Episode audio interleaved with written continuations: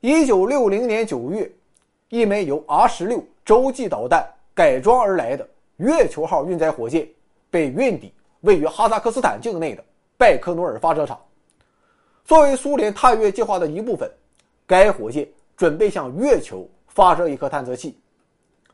这个 R 十六洲际导弹是苏联所研制的一种新型导弹，可以从苏联领土发射，直接摧毁美国境内的战略目标。所以，本次发射的目的一共有两个：一是为了展示苏联导弹的强大；二是在登月竞赛中抢占先机。鉴于此，苏联高层对此次发射十分重视，密切关注着试验的整个进程。苏联战略火箭军司令员米特罗凡·伊万诺维奇·涅杰林同志更是亲自挂帅指挥本次的发射工作。最终，发射时间被确定为。一九六零年十月二十三日，之所以选择这个时间发射，背后其实蕴藏着很大的政治意义。首先是在这一天，赫鲁晓夫要前往美国参加联合国大会，于是赫鲁晓夫就想利用航天研究的成果来抬高苏联政府的威信以及他本人的政治地位。故事中有狐假虎威，赫鲁晓夫啊，这就叫赫假见威。赫鲁晓夫在给聂杰林元帅下达任务的时候是这样说的：“当我赴美国谈判，我的双脚踏上美利坚合众国的土地时，你要给我打一枚火箭，吓唬吓唬美国佬。”另一方面，十月革命纪念日也快要到来了，为重大节日献礼，自然也是苏联一项重要的政治任务。于是，为了响应最高领导的号召，拜科努尔发射场忙碌了起来。十月二十一日凌晨，完成组装的火箭被运抵拜科努尔发射场四十一号发射台，火箭发射开始进入倒计时。接下来两天，工作人员又完成了发射前的各项检测，然后加满燃料，发射时间最终确定为二十三日十九时。结果到了傍晚六点半的时候，专家忽然发现火箭。又出现了一系列问题，无法按时点火升空，于是发射时间被推迟到二十四日凌晨。当时留给工作人员的时间已经不多了，因为赫鲁晓夫同志即将出发。如果飞机抵达美国之时，火箭还是没有上天，小夫同志会很不高兴，后果那是很严重的。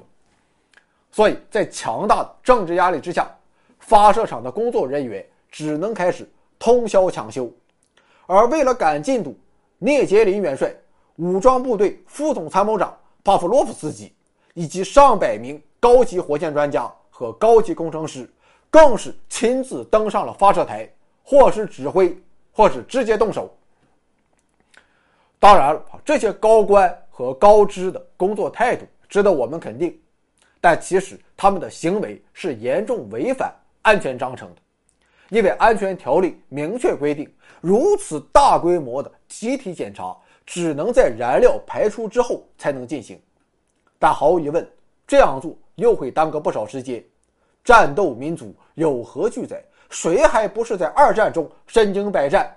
谁还不是在纳粹的炮火中浴火重生？区区燃料，干就完了。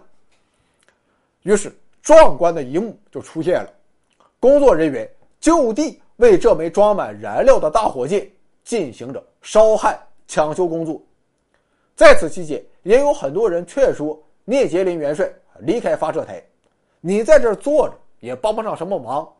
用东北话讲，除了挡害还能干干什么？但是老聂同志就是要死守阵地，直到火箭一切恢复正常。但他没有想到的是，死神已经开始渐渐逼近。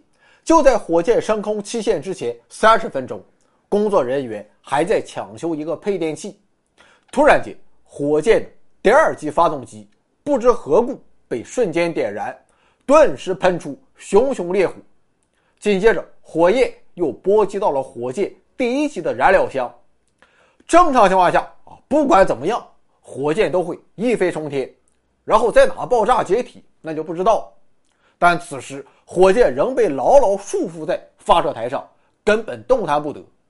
于是还没等人们缓过神来，一声炸雷般的巨响震耳欲聋，地动山摇，天崩地裂，霎时间烈焰奔腾，超过三千度的烈火将周围的一切顷刻融化，火箭碎片如疾风骤雨般飞向四面八方，整个发射场成为了一片火海。聂杰林元帅与一百六十多名火箭专家，总计一百六十五人当场死亡。魂断拜科努尔。而当人们事后清理事故现场时，发现由于老聂坐的实在是太近，他竟然被烧的连灰烬都没有剩下。人们只找到半块被烧焦的炮兵主帅肩章，还有已经变形的办公用保险箱的钥匙。令人有些心寒的是，惨剧发生之后，苏联当局向外界隐瞒了事情真相。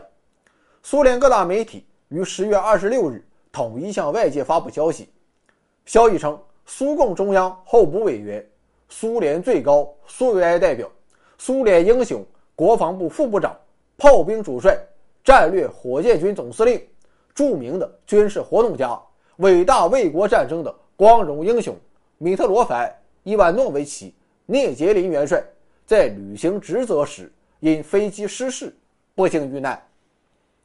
这种说法显然和真实情况差之千里，目的就是避免苏联人及整个世界对苏联的航天实力、军事实力产生质疑。直到三十五年后，事故真相才得以大白于天下。一九九五年十月，俄罗斯电视一台新闻节目对聂杰林元帅逝世三十五周年进行了简短的报道和纪念。至此，人们才终于知道。一九六零年十月二十四日，到底发生了什么？据事故调查专家称，这次火箭爆炸的原因是控制系统某处短路，致使在测试时，火箭第二级燃料箱阀门被错误的打开，接着火箭发动机启动，并点燃了第一级燃料箱，从而导致爆炸的发生。当然了，还是老话，造成事故发生的根本原因，并不在技术层面。归根结底还是冷战政治大环境。苏联为了在太空竞赛中压倒美国，不顾客观条件的限制，仓促上马探月计划，并强行的推动任务进展，最终导致了悲剧的诞生。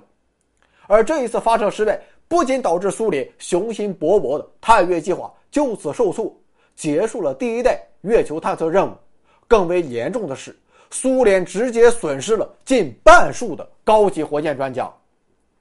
一九六三年，看到美国有所动作之后，苏联重新启动了月球探测计划。首先准备在月球上实现软着陆，但一九六三年尝试了三次，一九六五年又尝试了五次，全部以失败告终。直到一九六六年，月球九号才终于成为第一个在月球成功实现软着陆的。人造探测器，但是这又如何？此时闷声发大财的美国已经准备好一鸣惊人，在太空竞赛中彻底击垮苏联。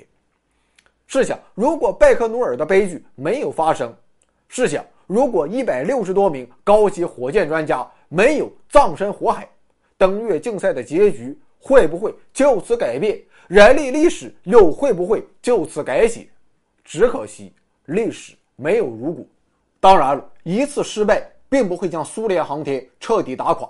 在政治力量的主导下，在苏联航天人的自我奋斗下，苏联航天事业仍旧蓬勃发展，并在拜克努尔爆炸的第二年将加加林送入太空。而巧合的是，在整整三年后的1963年的10月24日，同样是在拜克努尔发射场，一枚 R9 导弹因燃料舱氧气泄漏，又导致了一场。爆炸事故，导弹发射井被炸毁，八人不幸遇难。从此以后，十月二十四日就成为了拜科努尔发射场的黑色忌日。不论是苏联还是后来的俄罗斯，再也没有在十月二十四号这一天与拜科努尔发射场进行过任何发射任务。一般来说，提及苏联和俄罗斯的航天发射，我们基本都会想到拜科努尔发射场。这里也是苏俄当之无愧的航天圣地，但其实还有一座发射场同样在苏联享有着极高声誉，也同样承载着那些辉煌却也充满着血和泪的历史。这就是位于俄罗斯西北部的普列谢茨克发射场。该发射场始建于1957年，由最初的火箭技术研究院试验场发射而来，主要是发射各种大倾角的军用卫星，同时也进行导弹、大型运载火箭和反卫星试验。在苏联时代，普列谢茨克发射场与拜科努尔发射场并称为苏联航天发射的双子星。